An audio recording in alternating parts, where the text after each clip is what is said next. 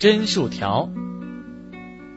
一天下午，圣婴耶稣躺在摇篮里睡着了。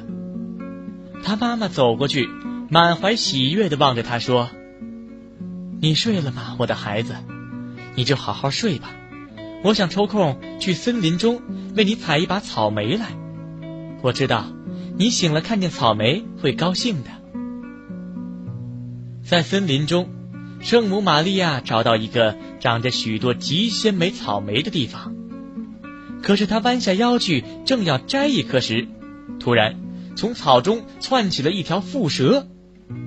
他吓了一跳，扔下草莓，掉头就跑。蝮蛇跟在他背后，嗖嗖的追来。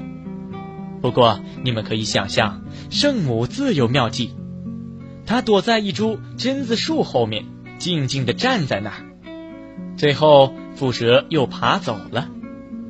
随后。他采了许多草莓，在动身回家时说：“这次榛子树保护了我，我也要它将来保护其他人。”因此，从古至今，绿色的榛树条都是人们用来对付蝮蛇和其他蛇类以及爬虫最保险的武器。